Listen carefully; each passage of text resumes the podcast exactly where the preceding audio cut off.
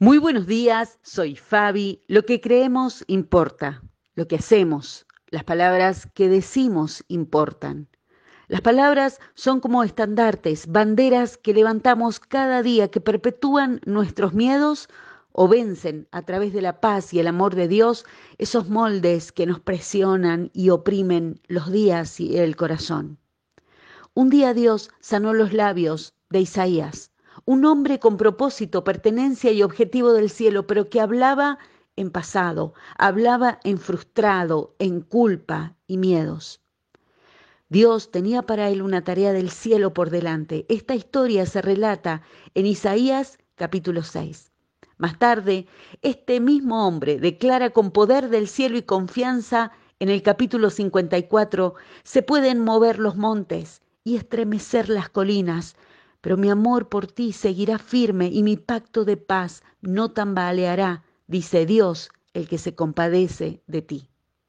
Por esto, no importa cómo cambia el mundo a nuestro alrededor, Dios siempre está ahí, guiándonos a través de todo. Y lo que no sabemos cómo enfrentar hoy, el Señor Jesús ya pasó por eso y sabe cómo guiarnos a la salida, aún después de la noche más oscura y el túnel más profundo podemos escuchar su voz, que sana cualquier otra voz que haya escuchado nuestro corazón y que tal vez nos dijo que no saldríamos de esta. Él nos está llamando afuera hoy, como aquel día a Isaías o a Lázaro, su amigo, en el Evangelio de Juan en el capítulo 11. Toda sombra tiene su límite, las de tu vida también. Y hay palabras de poder y vida que te sacarán al otro lado, Nunca estamos demasiado lejos para que la esperanza de Dios no pueda buscarnos y alcanzarnos. Toda palabra escuchada y toda palabra dicha en este día tiene el potencial de llevarnos a algún lugar.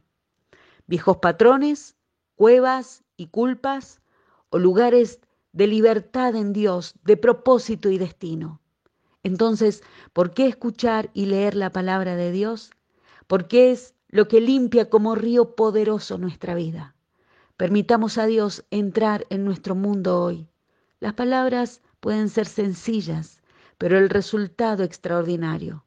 Podemos decir, sí, Señor, aquí donde estoy, te estoy dejando entrar.